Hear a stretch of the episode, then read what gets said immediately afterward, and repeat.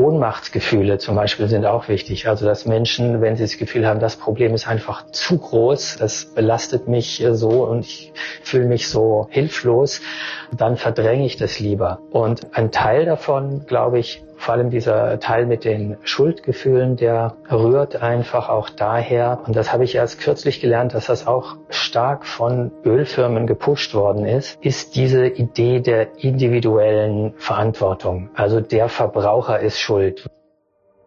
Habt ihr euch schon mal gefragt, was eigentlich passiert, wenn wir die Pariser Klimaziele knapp verfehlen?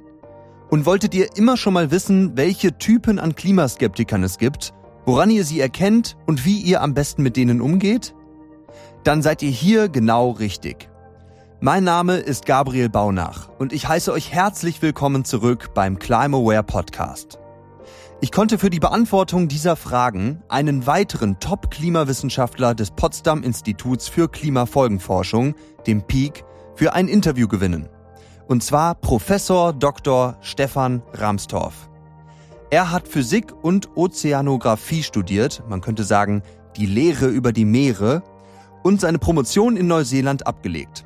Heute lehrt er als Professor an der Uni Potsdam und ist Chef der Abteilung Erdsystemanalyse im Peak. Professor Rahmsdorf hat viele Preise und Auszeichnungen erhalten. Bisher über 120 wissenschaftliche Fachpublikationen veröffentlicht, war jahrelang Mitglied im WBGU dem Wissenschaftlichen Beirat der Bundesregierung für globale Umweltveränderungen und er war Leitautor für den vierten großen IPCC-Bericht. Nach diesem Interview wisst ihr Bescheid. Nicht nur über Klimaskeptiker, sondern auch über den Meeresspiegelanstieg, die drohenden Kipppunkte im Ozean, die Gefühle eines führenden Klimawissenschaftlers, was die Wahl in den USA für den internationalen Klimaschutz bedeutet und was jede und jeder Einzelne nun am besten tun sollte. Also, viel Inspiration beim Hören.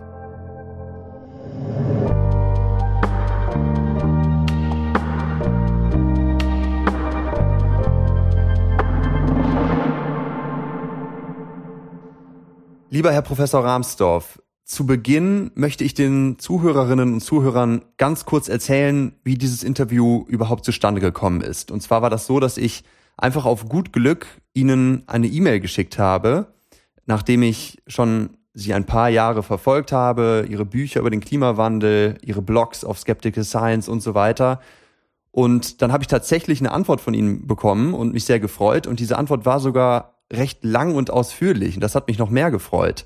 Sie haben geschrieben, dass Sie sich die Inhalte von Climaware sogar kurz angehört haben und auch in die Podcast-Folgen reingehört haben. Und dann ist etwas Lustiges passiert. Und zwar haben Sie den ersten kleinen Fehler oder die erste Ungenauigkeit entdeckt. Und zwar in Folge zwei meines Podcasts zur Definition des Begriffs Klima. Aber genau das finde ich eben so bemerkenswert an Ihrer Person, weil, wie wir in der Einleitung dieser Folge gehört haben, sind Sie einer der führenden Klimawissenschaftler, vor allem wenn es um Fragen des Ozeans geht. Sie betreiben selber in Online-Blogs Wissenschaftskommunikation, sie schreiben Bücher über den Klimawandel und trotzdem nehmen sie sich die Zeit, sich einen für sie völlig neuen Klimapodcast namens Climaware anzuhören und dann eben jetzt unseren Zuhörerinnen und Zuhörern ihre wertvolle Zeit zu schenken. Also vielen, vielen Dank, dass Sie da sind. Und zu Beginn müssen wir natürlich jetzt erstmal diese kleine Ungenauigkeit über den Klimabegriff aus dem Weg räumen. Ich habe in Folge zwei eben gesagt, das Klima einer Region ist nichts anderes als die langfristige, also über viele Jahrzehnte statistisch gemittelte Wetterentwicklung. Man nimmt da meistens 30 Jahre. Und dann habe ich gesagt, vereinfacht kann man sagen, Klima ist Durchschnittswetter. Das ist nicht ganz exakt korrekt. Darauf haben Sie mich hingewiesen. Wie lautet denn die genaue, korrekte Definition aus Ihrem Munde? Ja, ich würde gar nicht sagen korrekt oder nicht korrekt, sondern es gibt verschiedene Definitionen äh, von verschiedenen äh, Communities. Die Wettervorhersageleute, für die ist Klima das gemittelte Wetter, meist über 30 Jahre gemittelt. Damit können wir als Klimatologen allerdings wenig anfangen, weil ich bin zum Beispiel Meeresforscher zum Klimasystem und zum Zustand des Klimas gehört für mich natürlich auch der Ozean. Und das ist schon beim gemittelten Wetter äh, draußen. Und die Eismassen, der Kohlenstoffkreislauf, das ist für uns Klimaforscher alles Klima. Und äh, deswegen sagen wir, Klima ist der Zustand des Klimasystems und zum Klimasystem gehören eben, gehört nicht nur die Atmosphäre, sondern der Ozean, die Eismassen, das nennen wir Kryosphäre, die Biosphäre, also die, die lebende Erde und chemische, biogeochemische Stoffkreisläufe wie der Kohlenstoffkreislauf gehören auch dazu. Und in meiner Vorlesung erkläre ich den Studenten immer noch ein anderes Argument, wir betreiben seit vielen Jahren sehr erfolgreich, auch mit äh, Fachpublikationen in Nature, in Science, ein globales Klimamodell mit Atmosphäre, Ozean, Kryosphäre, Biosphäre, alles drin. Aber es gibt kein Wetter. Dieses Modell hat natürlich ein Klima, aber es hat gar kein Wetter und äh, deswegen kann Klima nicht das gemittelte Wetter sein, äh, wenn es auch ein Klima ganz ohne Wetter gibt. Für uns Klimaforscher ist Wetter einfach synoptische Variabilität. Es, das Wetter sind also zu, äh, Zufallsschwankungen, die sich durch die Atmosphärendynamik ergeben, um das Klima herum. Und das Ganze eben auf einer lokalen Perspektive eher, ne? also Wetter, wenn man jetzt über Wetter spricht. Ja, mit Wetter meint man natürlich meistens das lokale Wetter oder regional Großwetterlagen, äh, man kann aber auch über globale Wetterbedingungen äh, sprechen. Also es gibt äh, zum Beispiel eine Studie kürzlich in diesem Jahr von der ETH Zürich von Kollegen, die sich das globale Wetter angeschaut haben und festgestellt haben, dass praktisch an jedem, der, das Wetter an jedem beliebigen Tag rund um die, den Globus ist bereits durch den Anstieg der Treibhausgase beeinflusst. Also keine, keine Wettersituation global an einem einzigen Tag könnte ohne das ganze CO2 äh, in der Atmosphäre so sein, wie sie eben heute beobachtet wird. Okay, also wir haben nicht nur einen Klimawandel, sondern tatsächlich auch einen Wetterwandel, wenn man so will. Richtig, das kann man sagen. Also das, das, das Wetter verändert sich eben tatsächlich mit dem Klima mit. Mhm. Ja, okay, gut, dass wir diese Begriffe dann jetzt zum, zu Beginn nochmal ganz klar getrennt haben. Das ist, glaube ich, im Alltagsgebrauch, vor allem in der Sprache, die man oft in den Medien hört oder auch in Diskussionen, oft nicht ganz so präzise. Ja, manchmal wird man auch äh, von, äh, das, wenn ich einfach reingrätschen darf hier, weil das äh, gerade äh, letzte Woche passiert ist, da hatten wir ja in äh, Westeuropa hier eine ganze Reihe äh, neuer Rekorde gebrochen am 15. September. Hitzerekorde für September sind äh, in Deutschland, in äh, Frankreich, in Belgien gebrochen worden. Mitte September noch Septemberrekorde. Und ich habe einfach nur äh, die Zahlen gepostet, äh, die Wetterkarte mit diesen sehr heißen Temperaturen. Und da kamen sofort äh, lauter Kritiker, die sagten, das ist doch Wetter und kein Klima, sie verlieren ihre Glaubwürdigkeit.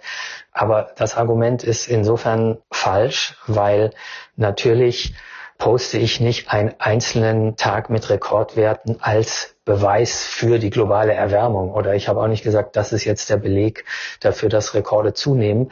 Dazu muss man natürlich die langfristige Entwicklung betrachten, aber das muss man auch nicht mehr beweisen, dass die Erde sich erwärmt und dass die Häufigkeit von Hitzerekorden dadurch massiv zunimmt. Das ist ja alles längst bewiesen.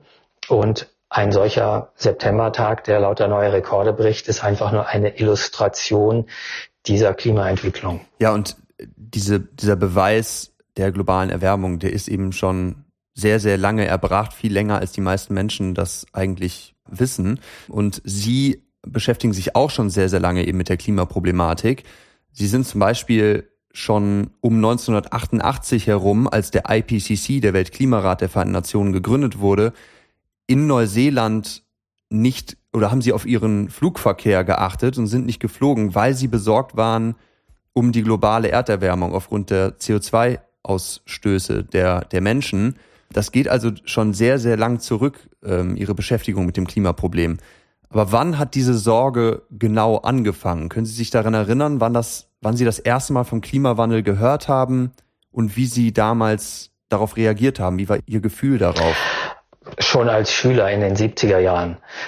Also mir war damals als Schüler absolut bewusst, dass es einen Treibhauseffekt gibt, Ende der 70er Jahre und, und dass das ein Problem ist.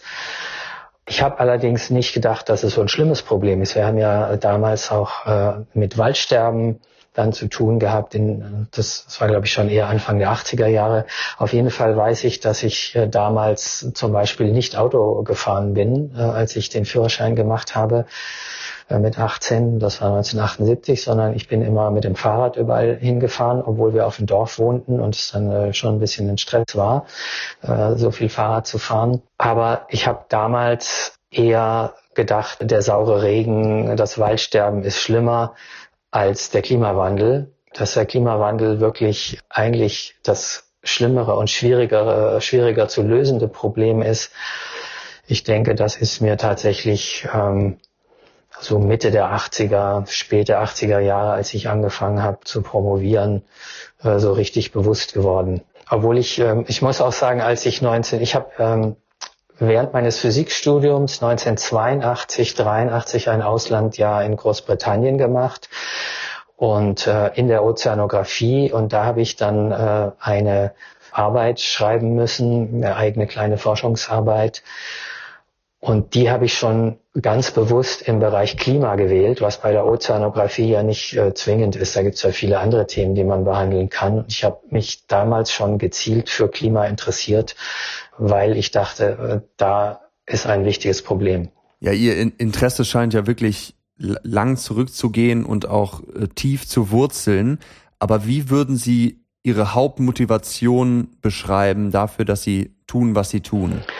Naja, ich habe mich nach Ende des Physikstudiums, ich habe mein Physikstudium äh, dann in Konstanz fertig gemacht äh, mit dem Diplom, habe die Diplomarbeit über ein Problem der allgemeinen Relativitätstheorie geschrieben, aber schon mit der vollen Absicht, danach in den Bereich äh, Meeres- und Klimaforschung zu gehen, weil ich äh, zwar die Astronomie sehr interessant fand. Schon als Schüler habe ich mich äh, in der Uni-Bibliothek immer mit Astronomiebüchern versorgt, aber eben auch ein bisschen ein akademisches Problem und ich wollte gerne meine Lebenskraft, die ich dann in der Forschung einsetze, für ein Thema verwenden, was für die Menschen wirklich wichtig ist und äh, wo man für die Menschen auch äh, was Gutes tun kann.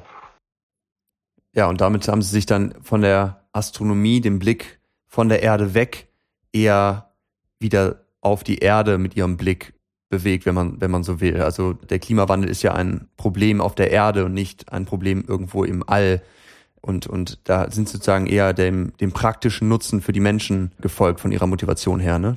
wenn ich das richtig verstehe. Genau. Also ich, natürlich bin ich begeistert, einfach Forscher aus Interesse und habe mich eben auch für Astronomie begeistert, aber dass der zusätzliche Wert durch den praktischen Nutzen für die Menschheit, der hat mich äh, zur Klimatologie dann hingezogen. Ja, nun wird ja beim Klimawandel-Problem sehr oft, habe ich das Gefühl, über das Worst-Case-Szenario gesprochen, also eine Welt ohne Klimaschutz, die desaströs und katastrophal aussehen würde. Das hat auch Ihr Kollege vom Peak, der Herr Professor Schellnhuber, hier im Podcast bereits eindrücklich beschrieben. Und auf der anderen Seite wird sehr viel über das Best-Case-Szenario berichtet, in dem wir mit der Erderwärmung bei den Pariser Klimazielen stehen bleiben, also bei circa 1,5 Grad Celsius bis unter 2 Grad Celsius globaler Erwärmung im Jahr 2100. Aber die Klimaziele der Staaten steuern gegenwärtig eher auf einen Bereich dazwischen zu. Und die NGO Climate Action Tracker sieht die globale Erderwärmung im Jahr 2100 bei eher ungefähr zweieinhalb bis drei Grad Celsius, wenn alle ihre Zusagen und Ziele tatsächlich erreichen. Und diese Welt, diese, dieser Zwischenbereich zwischen Worst Case und Best Case, wenn man so will, diese Welt kann ich mir und können sich bestimmt auch viele Zuhörerinnen und Zuhörer nicht so genau vorstellen. Können Sie das vielleicht einmal bildlich beschreiben, wie die Welt da aussehen würde? Also die konkrete Frage wäre, was würde passieren, wenn wir etwas mehr Klimaschutz betreiben, jedoch die Pariser Klimaziele verfehlen, also bei circa zweieinhalb Grad Erwärmung rauskommen würden 2100? Äh, ja, ich kann es zumindest äh, versuchen, das so ein bisschen anzudeuten, weil wir können natürlich nicht im Detail vorhersagen, was passieren alles für Extremwetterereignisse. Und äh, es gibt ja auch im Detail dann sehr viele Unwägbarkeiten. Aber Man, man kann es, man kann es äh, vielleicht so sagen. Bis jetzt haben wir ja etwa 1,2 Grad Erwärmung seit dem 19. Jahrhundert hinter uns. Wenn wir uns fragen, wie sieht die Welt nach zweieinhalb Grad aus, das ist ja schon doppelt so viel. Und wir haben heute ja bereits durch den, diese nur 1,2 Grad Erwärmung ganz äh, massive Probleme. Wenn man nur an die verheerenden Brände in Australien zu Jahresanfang denkt oder die verheerenden Brände im Westen der USA, Kalifornien, Oregon, äh, die wir im Moment erleben oder äh, die Hurricanes, die die amerikanische Küste treffen, die auch Europa immer näher kommen und die immer stärker werden. Das ist ja auch inzwischen durch Satellitendaten gut belegt. Wir haben verheerende Hitzewellen mit Zehntausenden Toten. Der sogenannte Jahrhundertsommer 2003 in Europa hat 70.000 Todesopfer gefordert, als man hinterher eben die Mortalitätsstatistiken ausgewertet hat. Es gibt so eine schöne Grafik, die äh, Franzosen haben sehr detaillierte, sogar tägliche Mortalitätszahlen, also wunderbare Statistiken. Da sieht man den, den Jahresverlauf. Und wenn man sich das jetzt mal für die letzten 50 Jahre anschaut, da gibt es zwei herausragende Peaks an zusätzlicher Sterblichkeit in Frankreich. Das war der höchste ist die Hitzewelle 2003 und der zweithöchste ist jetzt Corona. Da der Corona-Peak länger andauert, ist die Gesamtsumme der Toten ist während der Corona-Krise noch höher, aber am, auf Platz zwei liegt schon diese Hitzewelle Jahrhundertsommer 2003.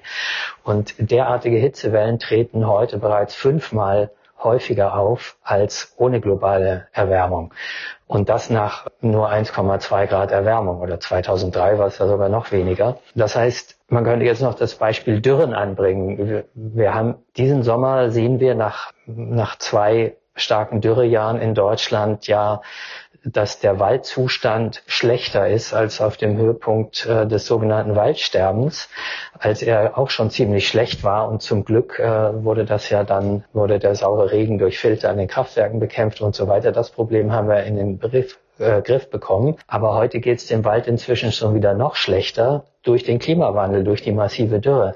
Auch das nach 1,2 Grad Erwärmung. Wir sehen die arktische Eisbedeckung auf dem arktischen Ozean ist im Sommer nur noch etwa die Hälfte dessen, was es äh, noch in den 70er Jahren gewesen ist.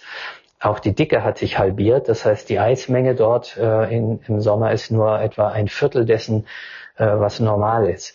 Der Meeresspiegel steigt, alles nach nur äh, etwas mehr als einem Grad Erwärmung. Also ich glaube, wenn wir zweieinhalb Grad Erwärmung zulassen würden, äh, würden, wäre das wirklich äh, verheerend für die Menschheit. Das, das sehe ich schon als Katastrophe an, wenn das passiert. Und das hat ja letztlich die Welt auch verstanden in diesen jährlichen Verhandlungen unter der Klimarahmenkonvention seit 1992 äh, und alle Experten, die beteiligt sind auch von den verschiedenen Regierungen der Welt, die regelmäßig äh, das durchdebattiert haben, hoch und runter bei diesen jährlichen UNO-Konferenzen, haben das am Ende verstanden und das Pariser Abkommen beschlossen, um die Erwärmung eben deutlich unter zwei Grad zu stoppen, möglichst bei 1,5 Grad. Das haben die Vertreter von Russland, von Saudi-Arabien, äh, China, USA, you name it, also auch viele Staaten, die ihr Geld mit fossilen Energien verdienen, die haben das kapiert, als sie es wirklich mal durchdrungen haben, das Problem, und haben einstimmig das Pariser Abkommen beschlossen. Und äh, das heißt eben deutlich unter zwei Grad. Das heißt auch zwei Grad ist zu viel.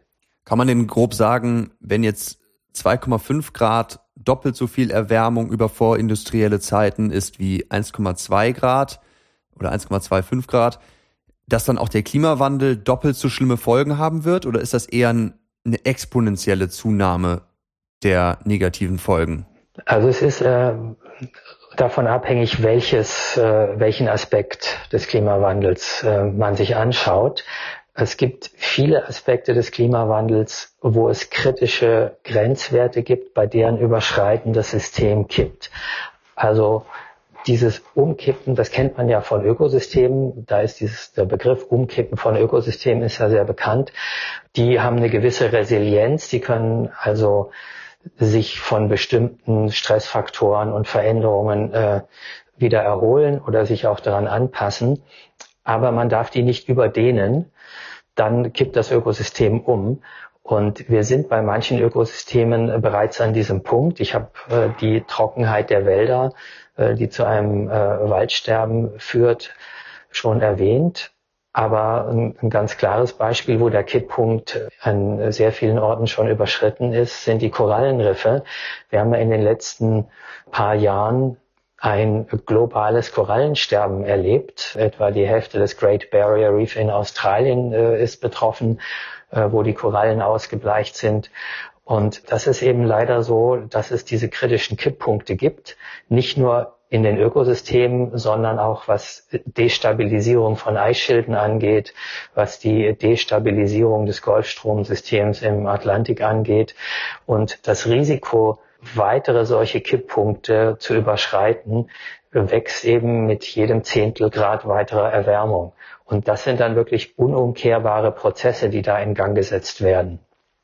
Ja, das heißt, man kann gar nicht so darüber reden, über den Klimawandel, okay, doppelt so viel Erwärmung, dann wird's halt doppelt so schlimm und dann, äh, also das ist nicht so linear im Denken, wie, wie das viele Menschen eigentlich ähm, vor Augen haben, sondern es gibt eben diese Nicht-Linearitäten, also Punkte, an denen das ganze System einen ganzen Wandel vollzieht oder eben kippt. Und das sind diese Kipppunkte, so wie ich das verstehe. Und Sie sind ja Experte für den Ozean. Man nennt das in der Fachsprache Ozeanograph und beschäftigen sich natürlich dann auch sehr viel mit dem Meeresspiegelanstieg. Was bedeutet denn der Meeresspiegelanstieg für die deutschen Küsten und sind da unsere Inseln massiv bedroht und so, vielleicht sogar Hamburg. Können Sie da ein bisschen Ihre Einschätzung zu geben, wo wir uns da gerade auf welchem Pfad befinden, um die, um die deutschen Küsten eben zu gefährden? Ja, der Meeresspiegelanstieg, der hat bislang seit dem 19. Jahrhundert weltweit etwa 20 Zentimeter betragen. Es gibt da auch deutliche regionale Unterschiede, übrigens aus verschiedenen Gründen, aber das führt jetzt wahrscheinlich zu weit, da, da hineinzugehen. Deutschland rechnen wir mit leicht äh, überdurchschnittlichem Meeresspiegelanstieg im Vergleich zum globalen Mittel. Und diese 20 Zentimeter, da denkt man sich als Laie, wenn ich jetzt am Strand stehe, wäre das jetzt schlimm, wenn das Meer 20 Zentimeter höher steht die merkt, das ist natürlich nicht der Fall in dem Sinne bei, bei normalen Wetterbedingungen, sondern die Auswirkungen des Meeresspiegelanstiegs merkt man hauptsächlich bei Sturmfluten. Denn eine Sturmflut läuft dann eben deutlich höher auf und äh, wenn sie eben von einem 20 Zentimeter höheren Meeresspiegel startet, läuft sie auch nicht unbedingt nur 20 Zentimeter höher auf, sondern da kommen wieder nicht lineare Effekte hinzu und es können dann auch durchaus 30 Zentimeter höhere Sturmflut sein. Und auch da ist es, was die Schäden angeht, wieder sehr nicht linear. Denkt man nur an den äh, Hurricane Sandy, der New York geflutet hat. Bis zum gewissen Grade rechnet eine solche Stadt natürlich mit Sturmfluten, die einmal in 50 Jahren oder einmal in 100 Jahren auftreten und ist dafür auch vorbereitet.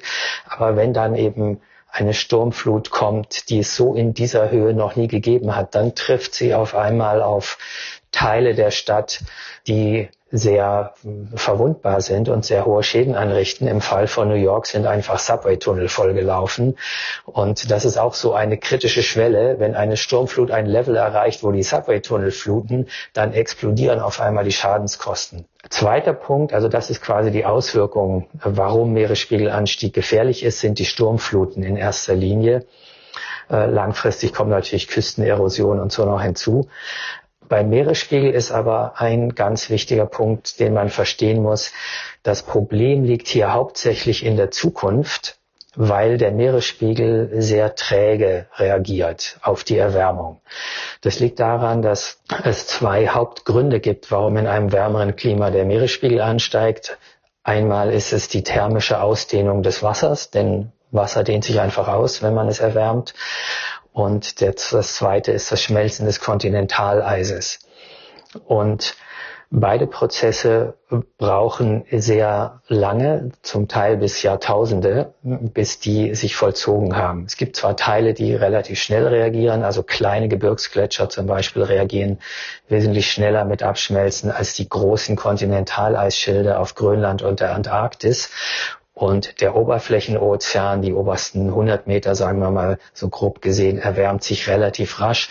Aber bis es sich auf mehrere tausend Meter erwärmt, das dauert dann eben auch schon Jahrhunderte, so dass es eine sehr zeitverzögerte Reaktion des Meeresspiegels gibt. Und wir werden auch bei äh, Begrenzung der Erwärmung auf unter zwei Grad nach dem Pariser Abkommen sicherlich gut ein Meter globalen Meeresspiegelanstieg bekommen, äh, wahrscheinlich äh, sogar zwei oder drei, wenn man jetzt äh, mal mehrere Jahrhunderte bis, bis 1000, 2000 Jahre in die Zukunft denkt. Und äh, wir, wir müssen uns nur mal vor Augen halten, dass am Ende der letzten Eiszeit vor 20 äh, bis 15.000 Jahren etwa der Meeresspiegel nach einer Erwärmung um etwa 4, 5 Grad äh, ist der Meeresspiegel um 120 Meter angestiegen. Äh, zwei Drittel der eiszeitlichen Landeismassen ist abgeschmolzen. Und das heißt aber, wir haben auch noch ein Drittel übrig. Auf Grönland und der Antarktis liegt genug Eis, um den globalen Meeresspiegel um weitere 65 Meter anzuheben. Und wir dürfen uns also nicht mal erlauben, auch nur wenige Prozent von dem vorhandenen Kontinentaleis zu verlieren, um nicht gleich ganze Küstenstädte und Inselstaaten nicht mehr verteidigen zu können. Ja, dann würde wahrscheinlich in Köln, wo ich gerade hier dieses Interview aufnehme, der deutsche Strand sein. Also bei, bei den Meeresspiegelanstiegen, die eben durch das gesamte Kontinentaleis möglich wären. Also das ist natürlich relativ schon sehr extrem, aber wir müssen wir müssen auf jeden Fall mit mehreren Metern Meeresspiegelanstieg rechnen mhm. und zwar einen Anstieg, den wir jetzt auslösen in in diesen Jahrzehnten durch unsere Emissionen, auch wenn der sich erst in mehreren hundert Jahren dann voll auswirken wird, weil es eben so lange dauert, dass der Meeresspiegel hinkt einfach sehr stark hinterher und ein Aspekt davon ist, also einmal ist es natürlich sehr gut, äh, wenn der Meeresspiegel schneller reagieren würde, hätten wir schon ein viel, viel größeres Problem. Aber die Schattenseite ist, der Meeresspiegel reagiert eben auch sehr träge auf Klimaschutzmaßnahmen. Und wenn wir das Pariser Abkommen voll umsetzen und die globale Erwärmung deutlich unter zwei Grad stoppen bis, in, bis zur Mitte des Jahrhunderts, dann wird der Meeresspiegel trotzdem weiter so ansteigen mit demselben Tempo wie in den letzten 20, 30 Jahren. Wir können durch das Stoppen der globalen Erwärmung erstmal nur erreichen, dass der Meeresspiegelanstieg sich nicht weiter beschleunigt. Aber aufhören wird er nicht. Ja, bei dieser fast schon erdrückenden Faktenlage und all diesen Gedanken, die man sich eben über die Folgen der Erderwärmung, zum Beispiel auch des Meeresspiegels, äh, Meeresspiegelanstiegs macht, da kann einem schon irgendwie Angst und Bange werden, beziehungsweise es regen sich einfach ähm, Emotionen in einem. Und genau das hat eine Initiative oder eine Website, die von einem Amerikaner, glaube ich, Joe Duggan gegründet wurde, aufgegriffen. Äh, die nennt sich istishowyoufeel.com. Und er hat einfach mal vor fünf Jahren verschiedene führende Klimawissenschaftlerinnen und Wissenschaftler auf der Welt angeschrieben und sie eben gefragt, wie fühlen sie sich eigentlich dabei, wenn sie über den Klimawandel nachdenken und eben diese gravierenden Folgen, die erstens schon teilweise unumkehrbar auf uns zukommen und zweitens drohen, wenn wir jetzt nicht handeln. Und da haben sie auch teilgenommen und einen, einen handschriftlichen Brief da eingereicht und dort ein kleines Bild gemalt über unsere Lage. Und ich wollte Sie gerne mal fragen, ob Sie diesen Brief an Is This How You Feel äh, einmal beschreiben könnten und ob sich Ihr Bild heute da ändern würde. Also ich habe äh, damals geschrieben, ich fühle mich manchmal wie jemand, der irgendwo äh, beim Wandern bei einem einsam stehenden Haus ein, äh, entdeckt, dass das in Flammen steht und dass Kinder aus dem Dachgeschoss um Hilfe rufen und der sofort die Feuerwehr anruft und dann aber erfährt, kurz danach hat jemand anders äh, bei der Feuerwehr angerufen und gesagt, das stimmt alles nicht, Sie brauchen nicht auszurücken, das, das ist Fehlalarm. Und äh, so geht es einem als Klimaforscher ja ständig. Wir weisen ja seit Jahrzehnten, ich persönlich seit 30 Jahren, ständig äh, darauf hin, äh, dass es hier ein dringendes Problem gibt der erste Bericht des Weltklimarats ist ja auch 30 Jahre her, wo das alles schon drin stand, was jetzt passiert ist in den letzten 30 Jahren.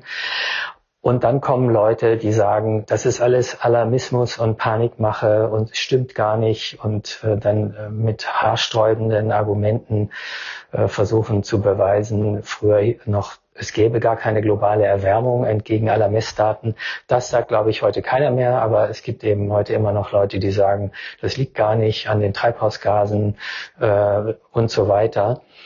Mit Argumenten, die kommen nicht aus der Wissenschaft, die sind auch in keiner Weise wissenschaftlich überzeugend, die richten sich nur an Laien und die werden ebenso pseudowissenschaftlich aufgemacht, dass sie für Laien durchaus plausibel klingen und sind es aber nicht. Viel kommt da eben aus den 80er Jahren, aus, aus der Erdöllobby, ExxonMobil und so weiter. Die haben ja da sehr viel diese Argumente kreiert ne, und in die, in die Öffentlichkeit mit Geldern ge gedrückt. Richtig, das ist, äh, das ist sehr gut belegt. Dass hunderte Millionen Dollar äh, fließen in solche Thinktanks, äh, also Lobbyorganisationen wie zum Beispiel das Heartland Institute in den USA, die die Öffentlichkeit ganz gezielt verwirren, einfach aus Lobbyinteressen heraus. Es ist ja jetzt in den letzten Jahren sind interne Papiere der Firma Exxon ans Tageslicht gekommen, aus denen eben hervorgeht, dass die äh, Firmenleitung schon in den 70er und Anfang der 80er Jahre durch die eigenen Experten davor gewarnt wurde, äh, dass durch die Verbrennung fossiler Brennstoffe ein, ein super Interglazial passieren wird, also eine super Zwischeneiszeit. Damit ist gesagt, also wärmer als die normale Zwischeneiszeiten, in denen wir uns jetzt befinden, wie im Holozän, also die letzten 10.000 Jahre. Das Holozän nach der letzten Eiszeit ist eben eine solche Zwischeneiszeit. Und die Experten von Exxon, da gibt's Kurven, die zeigen, wie viel wärmer es durch die fossile Energienutzung werden wird, sogar als das Em-Interglazial vor 120.000 Jahren. Das war eine Zwischeneiszeit, die noch etwas wärmer war als das Holozän. Und die haben auch korrekt die globale Erwärmung bis heute und den CO2-Anstieg bis heute vorhergesagt. Und die Firmenleitung hat zum Entsetzen übrigens der eigenen Experten nicht etwa gesagt, okay, äh, das ist schlimm, wir müssen über unser Geschäftsmodell nachdenken, sondern die haben eine Kampagne gestartet, die Öffentlichkeit über diese Erkenntnisse zu täuschen und zu verwirren. Und es gibt ja inzwischen auch verschiedene Gerichtsverfahren gegen solche Erdölfirmen, wegen gezielter Täuschung der Öffentlichkeit, die so ähnlich wie die Tabakprozesse in den USA wo ja auch äh, die Tabakfirmen letztlich für schuldig befunden wurden, die Öffentlichkeit über das Suchtpotenzial von Nikotin äh, bewusst wieder besseres Wissen getäuscht zu haben. Mhm. Und Sie haben diese Typen der sogenannten Klimaskeptiker oder Klimaleugner mal beschrieben in ich glaube, drei Kategorien. Typ 1 haben Sie schon angesprochen. Das ist, glaube ich, das sind Menschen, die sagen, es gibt gar keine globale Erwärmung. Das ist nur statistisches Rauschen. Dieser Typ ist, glaube ich, schon ausgestorben. Das haben Sie ja selber schon gesagt, weil es ist einfach äh, bewiesen, dass diese globale Erwärmung mit Temperaturkurven da ist.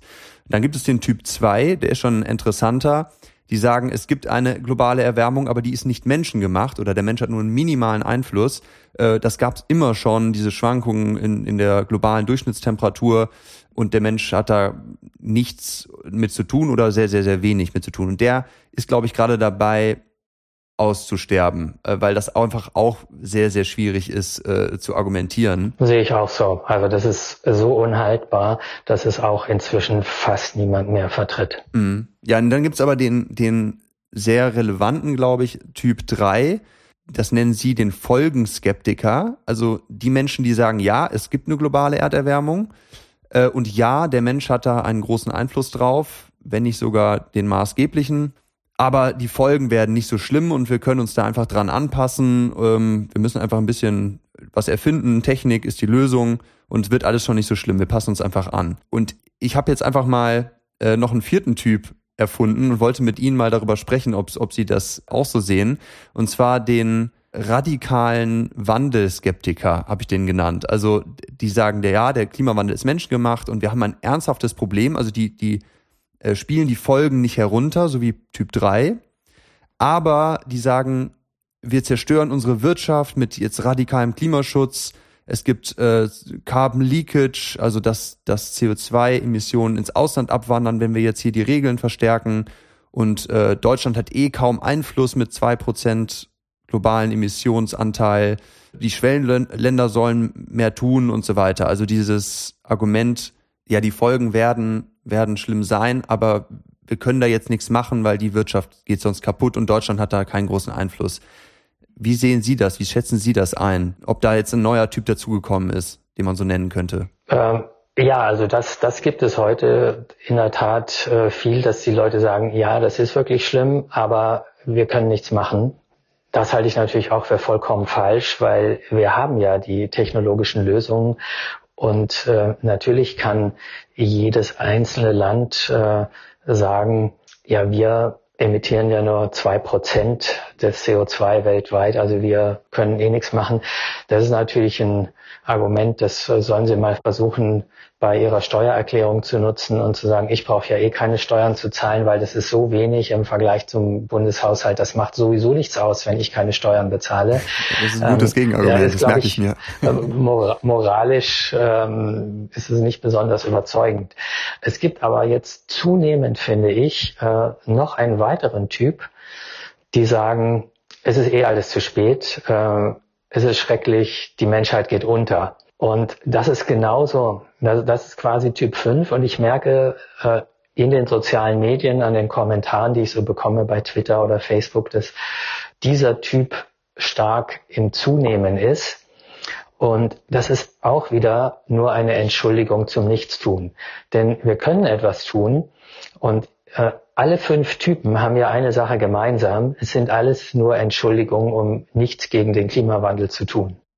Ich habe eine sozusagen eine Zuhörerfrage von Leon Witt, der gerade in Peking seinen Doktor macht. Der hat mir eben berichtet, dass er ganz oft irgendwie mit mit Freunden bei einem Abendessen zusammen ist und dann kommt eben dieses Thema Klimawandel auf und es reagieren ganz viele seiner Bekannten eben mit einem dieser vier, fünf Typen der, ich nenne sie mal, Klimawandel wirklich lösen wollen, Skeptiker. Haben Sie da eine Empfehlung für jetzt konkret Leon, aber auch für alle anderen, die eben mit solchen Skeptiker-Argumenten in Diskussionen spontan umgehen müssen? Wie geht man da am besten mit um? Muss man da eine Quelle denen vorhalten, eine wissenschaftliche? Wenn ja, welche könnte das sein? Oder ignoriert man die Diskussion am besten? Zeigt man da Mitgefühl und Empathie? Wie gehen Sie damit als professioneller Klimaforscher um? Welche Tipps haben Sie für die Zuhörerschaft? Also ich, ich glaube, diesen Menschen kann man äh, keine Studie entgegenhalten oder so in dem Fall, sondern das ist eher ein, ein psychologischer Mechanismus, der dort abläuft.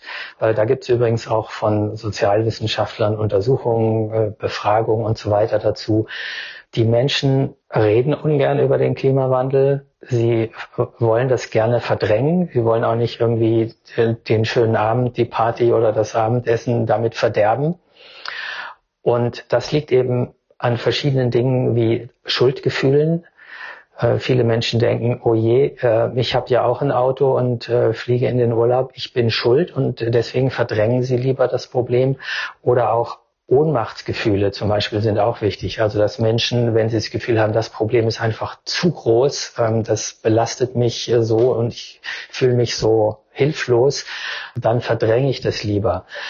Und ein, ein Teil davon, glaube ich, vor allem dieser Teil mit den Schuldgefühlen, der rührt einfach auch daher, äh, und das habe ich erst kürzlich gelernt, dass das auch stark von Ölfirmen gepusht worden ist, ist diese Idee der individuellen Verantwortung. Also der Verbraucher ist schuld, weil er steigt ja in den Flieger und er hat ja ein Auto mit Verbrennungsmotor.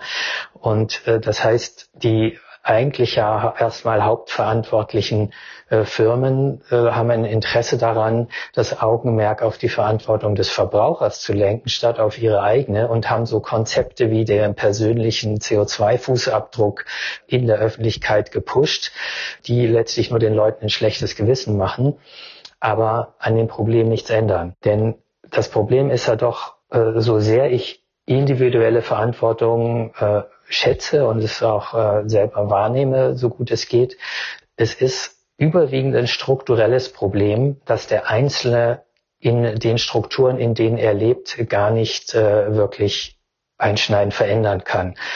Also selbst wenn ich mal so einen persönlichen CO2-Rechner benutze, das habe ich auch mal gemacht, äh, und wir machen eigentlich äh, alles richtig. Wir haben kein Auto, wir fliegen nicht in den Urlaub, wir benutzen überhaupt keine fossilen Energien, äh, weder zum Heizen noch, äh, noch sonst wie.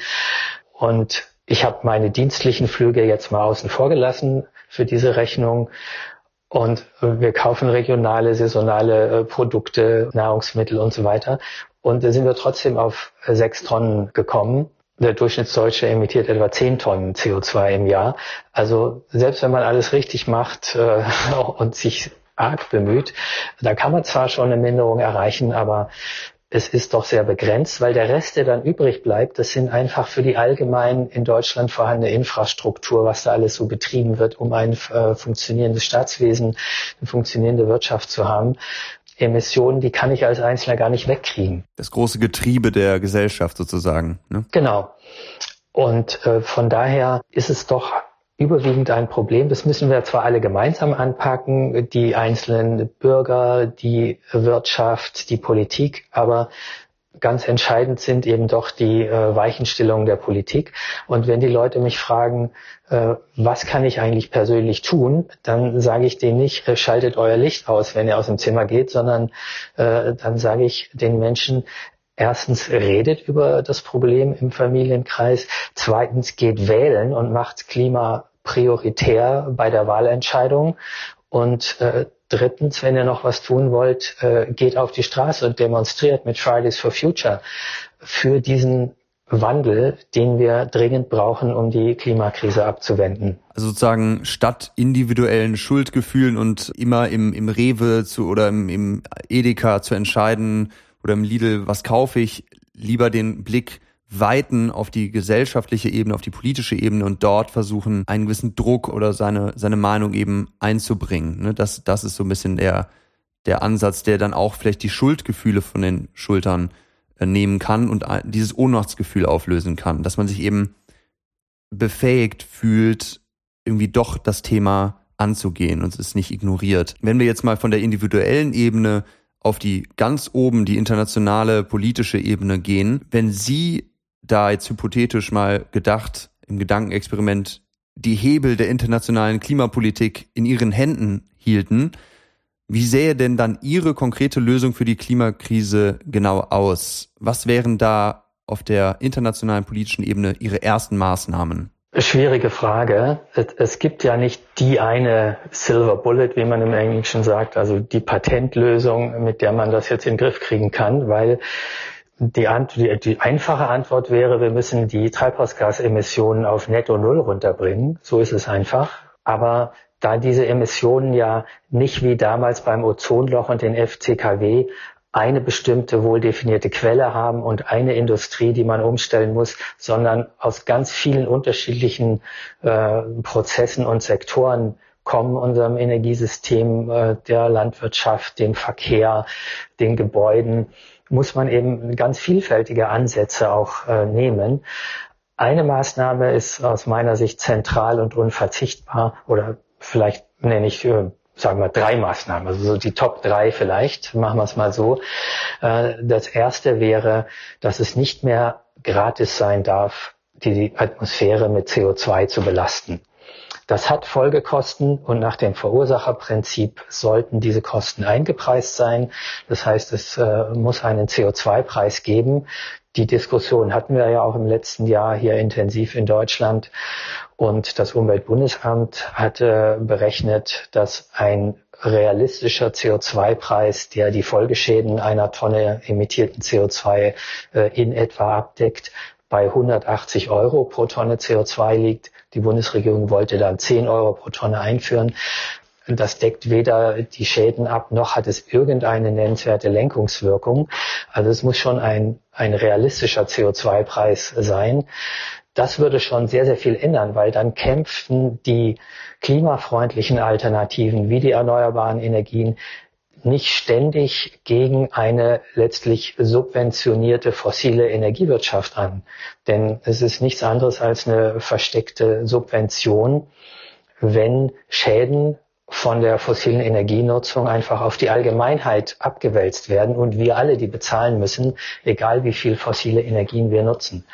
Also CO2-Preis. Und zukünftige Generationen, ne, die subventionieren das ja auch, die noch gar nicht da sind. Auch auf zukünftige Generationen, ja, wenn ihr gerade die Langfristigkeit des Meeresspiegelanstiegs äh, bedenkt, dann äh, werden wir hunderte Generationen damit zukünftig belasten, mit einem stetig steigenden Meeresspiegel, wo man nie mehr direkt an der Küste irgendwo was bauen kann, was dann nicht 50 Jahre später wieder überflutet wird.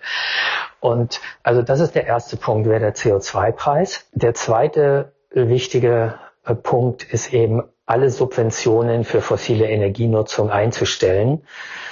Denn nach wie vor werden die fossilen Energien nicht nur indirekt, indem sie ihre Folgeschäden nicht abdecken, sondern auch direkt äh, gefördert und subventioniert. Das kann einfach nicht sein. Wir, wir subventionieren hier die Katastrophe. Das macht einfach gar keinen Sinn. Und äh, der dritte Punkt ist der Ausbau der erneuerbaren Energien, weil Energie ist zentral. Wir brauchen selbstverständlich eine Energieversorgung für die moderne Welt. Und die Lösungen, die wir eben schnell hochskalieren und aufbauen können. Äh, das sind nun mal hauptsächlich die erneuerbaren Energien. Und in Deutschland haben wir ja jetzt schon mehr als die Hälfte unseres Stroms aus erneuerbaren Energien. Ich erinnere mich an meine Jugend. Da hieß es ja maximal drei Prozent seien möglich. Also da habe ich äh, inzwischen auch durch meine Arbeit im wissenschaftlichen Beirat für globale Umweltveränderungen, wo wir auch mit Energieexperten und Ökonomen zusammengearbeitet haben, äh, eine, bin ich wesentlich optimistischer geworden, als ich das äh, früher so als, als Laie war, was die Möglichkeiten angeht, mithilfe äh, einer Energiewende dieses Problem auch wirklich zu lösen. Ja, das waren jetzt drei Ihrer Maßnahmen, die Sie für sehr wichtig erachten zum Thema Minderung, also eben die CO2 und die Treibhausgasemissionen weltweit auf Null zu bringen und dann die Folgen abzumildern sozusagen des Klimawandels oder einzudämmen. Ähm, aber das andere große Themenfeld ist natürlich das Thema Anpassung. Was muss denn jetzt schon in Deutschland getan werden, um sich an den unvermeidbaren Klimawandel von 1,5 bis 2 Grad Celsius anzupassen, der idealerweise da, dort gestoppt wird, die globale Erwärmung. Eben einmal auf der politischen Ebene, aber auch auf der individuellen Ebene, was also schon jeder und jede Einzelne jetzt schon bedenken muss, der uns gerade zuhört, was sich alles ändern wird und wie wir uns jetzt schon darauf einstellen müssen, uns da anzupassen oder was wir jetzt schon für Schritte in Richtung Anpassen unternehmen können? Ich bin kein Experte für Anpassung, muss ich sagen. Also wir haben eine Abteilung am Potsdam Institut, die sich mit Anpassung intensiv beschäftigt, aber es ist nicht äh, meine Abteilung. Lassen mich trotzdem so ein paar kleine Dinge dazu sagen. Meeresspiegel haben wir ja vorhin besprochen. Die äh, Küstenländer erhöhen ja bereits die Deiche. Also es gibt in Schleswig-Holstein diese Klimadeiche. Also entsprechend die Deiche zu sichern. Küstenschutz ist natürlich eine wichtige Anpassungsmaßnahme. Äh, wir haben über die Wälder, die von Dürre und damit auch dann Schädlingen und so weiter stark betroffen sind, geschädigt werden, gesprochen. Also ein Waldumbauprogramm. Auch das ist ja in, in vielen Ländern, Bundesländern äh, in Deutschland schon im Gange, dass man also gezielt äh, überlegt, äh, welche Art von Bäumen, welche Wälder müssen wir heute pflanzen, damit die dann auch in 30, 40 Jahren noch in dem dann herrschenden Klima überleben. Äh, ansonsten jetzt so als Privatmensch für sich alleine fällt mir jetzt gar nicht unbedingt äh, was ein, weil ähm, bei, bei diesen vorausschauenden Anpassungsmaßnahmen, da geht es ja hauptsächlich darum, wo muss langfristig etwas geplant werden. Ansonsten kann ich mich natürlich täglich an das jetzt herrschende Wetter anpassen, indem ich die richtige Kleidung wähle und so weiter. Das kann man relativ schnell machen. Aber wo man vielleicht langfristig plant, ist, wenn jemand ein Haus baut, da sollte man sich schon einmal überlegen, wie, wie das dann aussieht, wenn das Haus 100 Jahre dastehen soll und auch in einem deutlich wärmeren Klima noch kühl sein soll, dass man eben entsprechende Wärmedämmung hat. Das ist ohnehin ja sinnvoll, um Energie zu sparen, auch wieder äh, um den Klimawandel einzugrenzen, dass man im Winter nicht so viel Heizenergie verbraucht, aber die Dämmung hilft eben auch, dass ich an meinem eigenen Haus dann im Sommer das Haus innen kühl zu halten, auch ohne Klimaanlage, wenn es draußen eine Hitzewelle gibt. Ja, vielen Dank, dass Sie das geteilt haben, diese, diese Einschätzung. Wir leben ja jetzt gerade in einer echt sehr spannenden und entscheidenden Zeit und es bewegen sich viele Steine im globalen Mosaikgebilde. Wir stehen zum Beispiel kurz vor der US-Wahl. in der Donald Trump eben den Klimawandel skeptisch sieht und Joe Biden die USA mit einem 2 Billionen Dollar Programm bis 2050 klimaneutral machen will, hat er zumindest im Wahlkampf angedeutet. Die EU will bald den Green Deal verabschieden und dann kommt nächstes Jahr die Bundestagswahl. Was sind denn aus Ihrer Sicht die wichtigsten Klimameilensteine in den kommenden zwölf Monaten? und wieso? Na, Sie haben es ja schon erwähnt. Äh, das, wo wir alle mit Herzklopfen drauf warten, ist die US-Wahl, weil was die Klimapolitik angeht, könnten die Gegensätze nicht krasser sein als zwischen dem äh, Klimaleugner Donald Trump, der ja auch in seinem ganzen Kabinett und jetzt auch in wissenschaftliche Führungspositionen bei der NOAA und so weiter überall Klimaskeptiker installiert. Ganz kurz, die NOAA ist also die nationale Ozeanatmosphärenbehörde in USA, die auch diese Hurricane-Prognosen machen, aber die sehr viel Forschung über Ozean und Atmosphäre betreiben. Ja, in USA ist einfach die fossile Energielobby in, an der Macht mit Trump und wenn es dann zu einem Wechsel zu Joe Biden kommt, dann wird sicherlich auch weltweit wieder ganz neue äh, Hoffnung aufflammen, sich eine neue Konstellation ergeben wegen dem Green New Deal in den USA.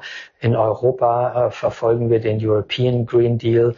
Äh, auch äh, der chinesische Staatschef hat Klimaneutralität bis spätestens 2060 für China angekündigt. Und dann haben wir schon die drei stärksten Player, die an einem Strang ziehen. Und ich glaube, dann kann man auch wirklich etwas bewegen. Ja, was kann denn jede oder jeder einzelne, Sie haben es schon angedeutet, aber was, was kann denn jeder irgendwie tun, um dieses globale Mosaikgebilde positiv zu beeinflussen? Sind das nur Wahlen und, und Demonstrationen im nationalen Kontext oder kann man international auch irgendwas tun? Ich weiß, eine sehr offene Frage, aber die kam mir gerade spontan. Ja, also man kann als Einzelner, das hängt natürlich sehr davon ab, in welcher Position man ist. Die meisten Leute arbeiten ja irgendwo und haben auch äh, über ihren Beruf vielleicht Einflussmöglichkeiten, an welcher Stelle sie auch immer sitzen und äh, können sich dort auch für Klimaschutz engagieren. Und man sollte das nicht unterschätzen. Man sollte auch äh, nicht verzweifeln. Klar kann ein Einzelmensch immer nur relativ wenig ausrichten, aber es sind ja sehr, sehr viele, die sich für Klimaschutz engagieren. Und in der Summe macht es eben sehr wohl äh, einen großen Unterschied. Und äh, ich bin auch verblüfft, welche Macht Fridays for Future entwickelt hat. Es hat die Diskussion in der deutschen Politik schon stark verändert in meiner Wahrnehmung. Seit 30 Jahren haben wir Klimaforscher uns den Mund fusselig geredet und immer wieder dieselben äh, Sachen gesagt.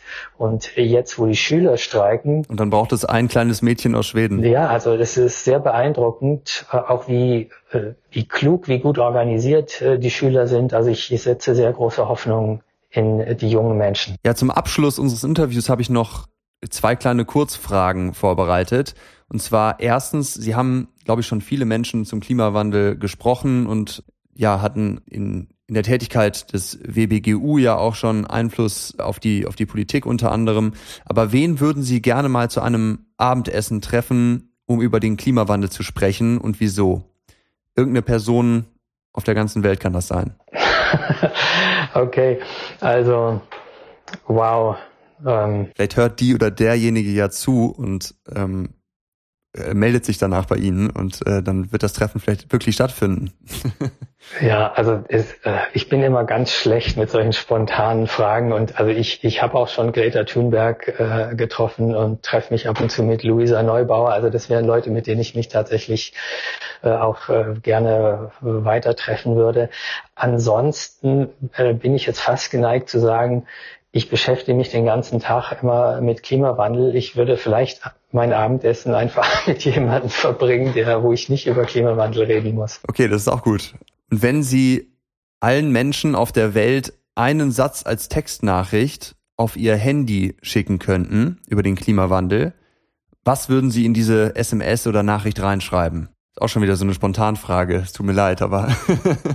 ja, ja, also ich habe mich äh, diese Frage jetzt nicht vorher gehört und nicht darauf vorbereiten äh, können. Normalerweise äh, denke ich immer lange über was nach, was ich als Textnachricht oder so oder bei Twitter schicke. Aber so spontan würde ich sagen, die Lage ist ernst, aber nicht hoffnungslos, nicht verzweifelnd. Äh, wir schaffen das. Okay, das ist doch super. Also so eine Nachricht würde ich sehr gerne mal von einem der führenden Klimawissenschaftler bekommen auf mein Handy. Das wäre doch eigentlich eine tolle Sache, so eine App mal zu programmieren, wo weltweit Klimawissenschaftler und Klimawissenschaftlerinnen SMS verschicken können.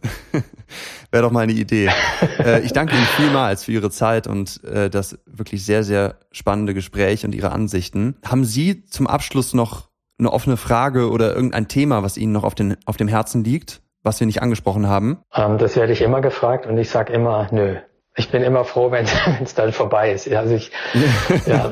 okay, dann, dann lassen wir das so stehen und ich bin kein kein geborener Mensch, der gerne ähm, vor einem Mikrofon oder vor der Kamera steht, sondern bin froh, wenn ich wieder an meinen Laptop zur eigentlichen Forschungsarbeit zurückkehren kann. Okay, dann lassen wir Sie genau dahin jetzt wieder zurückgehen. Und ich danke Ihnen für die Zeit und Ihre, Ihre sehr, sehr interessanten Ansichten. Vielen Dank und bis zum nächsten Mal. Ja, sehr gerne.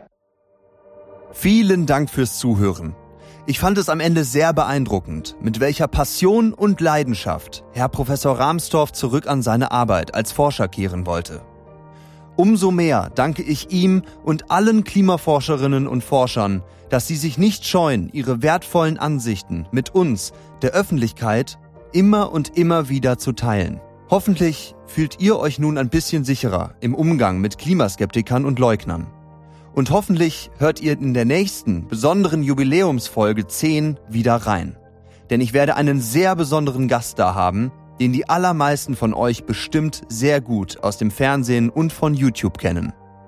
Darauf könnt ihr richtig gespannt sein, versprochen. Bitte abonniert den Climaware Podcast, um die nächste Folge nicht zu verpassen. Lasst mir über Apple Podcast gerne eine Bewertung und einen Kommentar da und leitet den Podcast an Freunde und Bekannte weiter, wenn er euch gefällt. Natürlich nicht nur an die Skeptischen. Ich bin Gabriel Baunach und das war der Climaware Podcast, produziert von OnePod Wonder.